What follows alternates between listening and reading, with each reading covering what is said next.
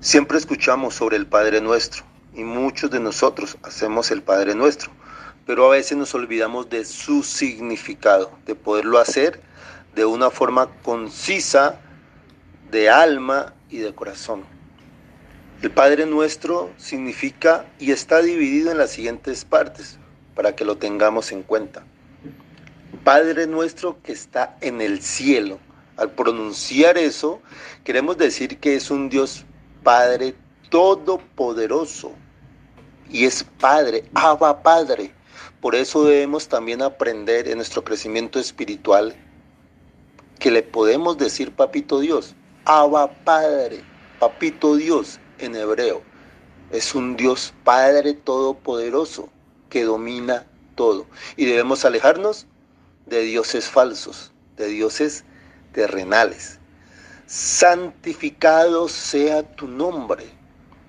Debemos utilizar el nombre del Señor únicamente para santificarlo. Es lo más santo, es lo más bello, es llenarlo de gloria con nuestra vida, con nuestro comportamiento, es santificarlo cuando desayunamos, cuando almorzamos, cuando comemos, cuando trabajamos. Debemos santificarlo todos los días. Y una forma de santificarlo todos los días es persignarnos cuando salgamos de la casa, orar cuando salgamos de la casa, orar cuando llegamos de la casa, orar de manera permanente. Allí lo estamos santificando y eso es lo que nos enseña el Padre nuestro. Venga a nosotros tu reino. ¿Cuál reino? nosotros mismos. Nuestro cuerpo es el templo del Espíritu Santo. Debemos pedirle al Señor que esté sobre nosotros. Es un Pentecostés permanente. Es decirle que el Espíritu Santo esté sobre nuestras vidas, que reine nuestras vidas. Hágase tu voluntad en la tierra como en el cielo. Dejemos de quejarnos. Dejemos de poner dudas en lo que sucede. A veces suceden cosas extrañas, misteriosas a veces se nos van personas para el cielo, para otras partes, ¿sí? En pocas palabras, ese punto de la oración es, dejemos de juzgar tanto. ¿Por qué el Señor hizo esto? ¿Por qué pasó esto? Debemos ser cautos y pacientes en la voluntad del Señor. Pero siempre va a ser esa voluntad buena Siempre van a pasar cosas buenas si estamos cercanos a Dios. Si no estamos cercanos a Dios, no nos va a pasar cosas buenas. Danos hoy nuestro pan de cada día. Bendecir el trabajo, sobre todo las personas que tienen un empleo. Den gracias. Y si hay dificultades en ese empleo, pedirle al Señor que abra nuevos caminos, pero con paciencia, con tranquilidad, diciéndole al Señor, que sea Él siempre el que nos sustente, el que nos apoye para salir adelante en nuestras metas. Siempre ser agradecido con lo que Él nos da, porque muchas personas no tienen la bendición de un empleo, de un sustento. Por eso siempre hay que decirle al Señor, danos el pan de cada día, pero también hay que subrayar el pan eucarístico a través de la Santa Comunión y de la lectio divina.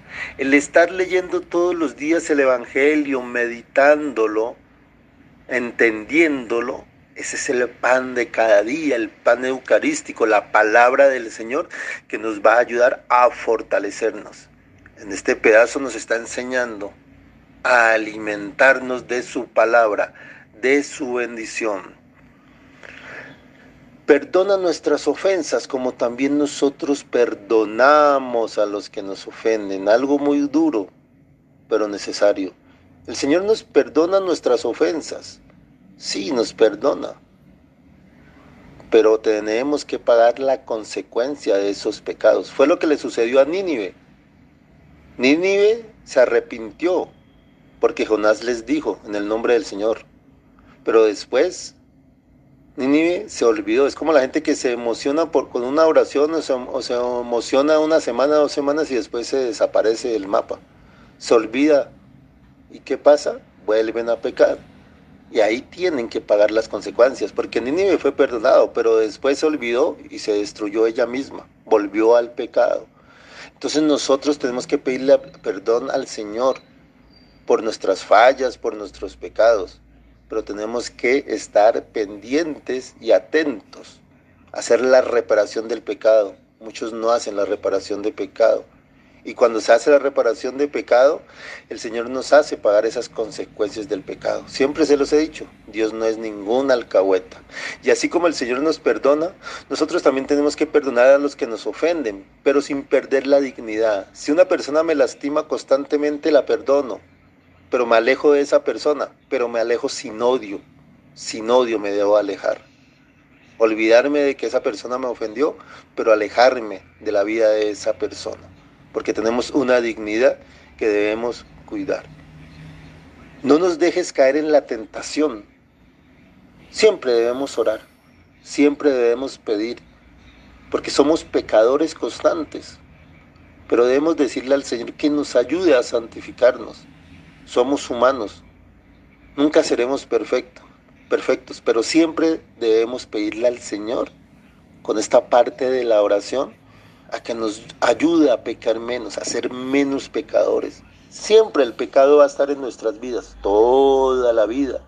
Vuelvo y lo repito, no vamos a ser perfectos, pero que no nos deje caer en la tentación, que nos ayude y finalmente que nos libre del mal. Recordemos que la tierra es gobernada por Satanás. Hay muchas cosas malas alrededor de nosotros, muchos peligros. Por eso siempre tenemos que decir que nos libre del mal, por eso siempre debemos recordar que en nuestra casa cristiana debemos tener un altar bendecido, un crucifijo bendecido a la entrada de la casa. Debemos tener, debemos tener signos de bendición en nuestra casa, signos bonitos, ir a Eucaristía, comulgar. Eso nos va a librar del mal. ¿sí? Siempre orar, cuando salgamos de la casa, siempre orar cuando lleguemos de la casa, siempre decirle al Señor que líbranos del mal. Finalmente, con estas partes entender mucho el Padre nuestro, no hacer el Padre nuestro como un loro, hacer un Padre nuestro con sentimiento, con emoción, sabiendo lo que digamos. Por eso la próxima vez que recemos el Padre nuestro, que sea de una forma tranquila, y entendiendo lo que estamos pidiendo.